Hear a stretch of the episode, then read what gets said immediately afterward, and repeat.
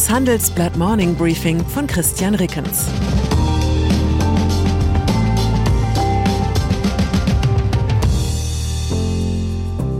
Guten Morgen allerseits. Heute ist Freitag, der 18. Februar. Und das sind unsere Themen. Ukraine-Entspannung bleibt aus. Lebensmittel bleiben teuer. Wirecard-Milliarden bleiben verschwunden. Nach einer kurzen Unterbrechung geht es gleich weiter. Bleiben Sie dran. Die Welt steht vor gewaltigen Herausforderungen. Zum einen die Energiewende voranzutreiben und gleichzeitig den Klimawandel einzudämmen. Und auch der Energieträger Wasserstoff gewinnt weltweit immer mehr an Bedeutung. Doch wie geht es weiter? Erfahren Sie mehr auf dem Handelsblatt Wasserstoffgipfel 2024 am 12. und 13. Juni in Essen. Infos unter handelsblatt-wasserstoffgipfel.de. Mit dem Vorteilscode Wasserstoff 2024 erhalten Sie einen Rabatt von 15% auf die Tickets. Ukraine-Krise. Gestern hatte ich an dieser Stelle noch geungt, dass die gefühlte Entspannung in der Ukraine-Krise vor allem dem westlichen Wunschdenken entspricht. Nun hat uns die Realität eingeholt. Für den von Moskau am Dienstag angekündigten Truppenabzug gibt es bislang keine Bestätigung.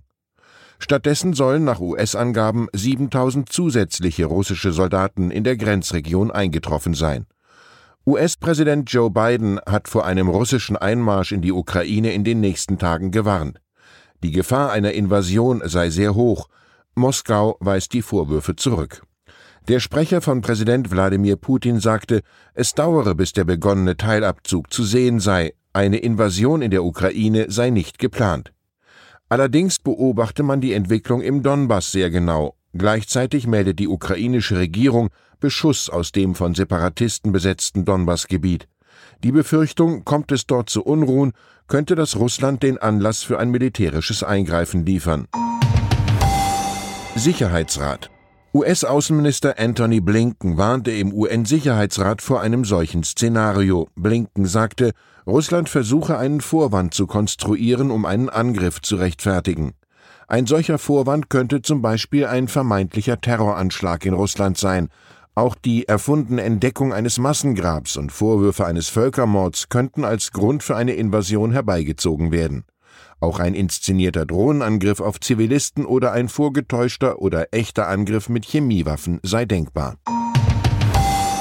Gasversorgung die vielleicht beste Nachricht des gestrigen Tages kam von der EU-Kommission. Sie versicherte, für den Fall, dass Russland die Gasversorgung einstelle, sei Europa gut gerüstet. Viele Schiffe mit dem Flüssiggas LNG seien nach Europa umgeleitet worden. Eine Sprecherin sagte, im Januar hätten 120 Schiffe insgesamt 10 Milliarden Kubikmeter LNG auf den Kontinent gebracht.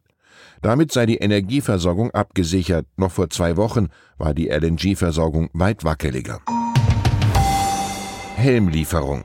Haben Sie sich zwischendurch mal gefragt, was aus den 5000 Helmen geworden ist, die Verteidigungsministerin Christine Lamprecht der Ukraine als Hilfslieferung versprochen hatte? Nun, ich auch nicht. Aber ein Kollege von T-Online hat es getan und beim Ministerium nachgefragt. Die Antwort, die Schutzhelme liegen verpackt und bereit zum Transport in einem Depot der Bundeswehr. Seit der Ankündigung der Ministerin sind erst gut drei Wochen vergangen. Im Paralleluniversum des Bundeswehrbeschaffungswesens gleicht das dem Flügelschlag eines Kolibri. Trotzdem besteht wenig Aussicht, dass die deutsche Lieferung rechtzeitig zu eventuellen Kampfhandlungen eintrifft.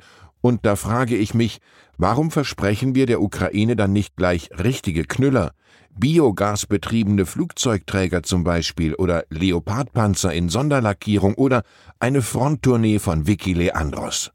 All das würde uns viel Gemuffel aus Richtung Kiew ersparen. Dort war das Helmangebot ja nicht so richtig dankbar aufgenommen worden. Finanzmärkte. Nicht, dass das in dieser Situation entscheidend wäre, aber für eine Wirtschaftszeitung gehört die Information dazu. Die Kriegsangst verunsichert die Finanzmärkte. Der DAX gab um gut 0,6 Prozent nach, der US-Index S&P 500 um 2,1 Prozent. Der Goldpreis stieg auf den höchsten Stand seit sieben Monaten. Nicht nur wegen der Ukraine-Krise sind es für Aktionäre gerade keine leichten Zeiten. Seit Jahresbeginn bröckeln die Kurse. Aber einen richtigen Crash, der zum Nachkaufen einladen würde, gibt es auch nicht.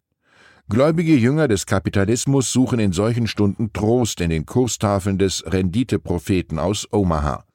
Und siehe da, Warren Buffett setzt weiter auf Apple. Der Computerbauer macht fast die Hälfte der Einzelaktien im Portfolio von Buffetts Investment Holding Berkshire Hathaway aus. Spannend ist auch, wo Buffett zuletzt aufgestockt hat, beim Ölkonzern Chevron, der von vielen nachhaltig gesonnenen Fonds gemieden wird. Aber hey, 4% Dividendenrendite sind ja auch eine Form der Nachhaltigkeit. Allianz. Die Allianz meldete am späten Abend einen Rekordgewinn von 13,4 Milliarden Euro für 2021. Gleichzeitig gab der Konzern bekannt, dass er für mögliche Straf- und Entschädigungszahlungen im Zusammenhang mit Hedgefondsverlusten Rückstellungen in Höhe von 3,7 Milliarden Euro gebildet habe. Auch wenn es nicht so klingt, für Allianz-Aktionäre ist das eine beruhigende Nachricht. Denn bislang standen Schadenzahlungen von bis zu 6 Milliarden Euro im Raum. Lebensmittelpreise. Nahrungsmittel werden auf lange Zeit teuer bleiben und die Inflation anheizen. Davon gehen führende Agrarökonomen und Ernährungsorganisationen aus. Sie erwarten, dass die Preise für Lebensmittel auch nach der Pandemie auf dem sprunghaft erhöhten Niveau verharren oder teils weiter steigen. Aktuell sind Getreide oder Mais zwischen 40 und 50 Prozent teurer als Ende 2019.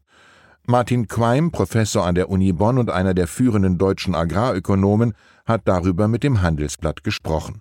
Laut Queim stecken wir längst in einer globalen Ernährungskrise, die sich noch verschärfen wird. Hilfsorganisationen warnen vor Versorgungsproblemen und zunehmendem Hunger in Afrika und Lateinamerika. Nahrungsmittelhersteller haben auch für Deutschland weitere Preiserhöhungen angekündigt. Die Probleme sind nicht allein auf Covid-19 zurückzuführen, sondern auch auf den Klimawandel und Konflikte. Aktuell hält die Ukraine-Krise mit der Furcht vor Ernteausfällen die Getreidepreise volatil. Die US-Agrarökonomin und Bayer-Aufsichtsrätin Eartharin Cousin fordert Hilfen für Investitionen in betroffenen Ländern und Offenheit für neue Ansätze. Cousin sagt, dass die Ernährungskrise ohne Technologie nicht zu lösen ist. Wirecard. Und dann ist da noch unser Wochenendtitel, der diese Woche durchaus mal amüsiert. Die tolldreiste Räuberpistole wird Ihnen ein ungläubiges Grinsen aufs Gesicht zaubern. Monatelang haben sich meine Kollegen rund um Investigativchef Sönke Iversen für unser Stück mit der Überschrift Der Raubzug mit einem der größten Rätsel der Wirecard-Affäre beschäftigt. Es handelt sich dabei um die Übernahme der indischen Hermes-Gruppe, für die Wirecard 2016 rund 315 Millionen Euro zahlte. Heute wissen wir, die Verkäuferin, eine Briefkastenfirma auf Mauritius, hatte das Unternehmen erst kurz vorher selbst erworben für 35 Millionen Euro. Wie kam diese wundersame Geldvermehrung zustande und vor allem, wer sagte die Differenz ein? Angeblicher Treiber des Deals war ein gewisser Rahul Sharma. Bei genauerer Recherche stellt sich heraus, dieses Phantom gibt es gar nicht, und setzt man dann auch noch die übrigen Puzzleteile zusammen, entsteht ein Bild, die größte Übernahme in der Geschichte von Wirecard war zugleich der größte Coup von Jan Marsalek, dem untergetauchten ehemaligen Asienvorstand von Wirecard. Ich wünsche Ihnen einen Tag, an dem Sie keinen Phantom nachjagen und die Phantome nicht Ihnen. Herzliche Grüße, Ihr Christian Rickens. PS am Montag begrüßt Sie an dieser Stelle wieder mein frisch erholter Kollege Hans-Jürgen Jakobs. Ich bedanke mich für Ihre Aufmerksamkeit und freue mich auf die nächste Urlaubsvertretung. Das war das Handelsblatt Morning Briefing von Christian Rickens, gesprochen von Peter Hofmann. Die deutsche Wirtschaft steht am Scheideweg. Um wettbewerbsfähig zu bleiben, müssen Unternehmen wichtige Transformationen anstoßen. Ab dem 24. April diskutiert die Restrukturierungsbranche Strategien für die Zukunft von Unternehmen. Mit dabei sind unter anderem Dr. Thomas de Maizière, Evelyn Freitag und Professor Dr. Ulrike Malmendier. Mit dem Vorteilscode Restrukturierung24 erhalten Sie 15% Rabatt.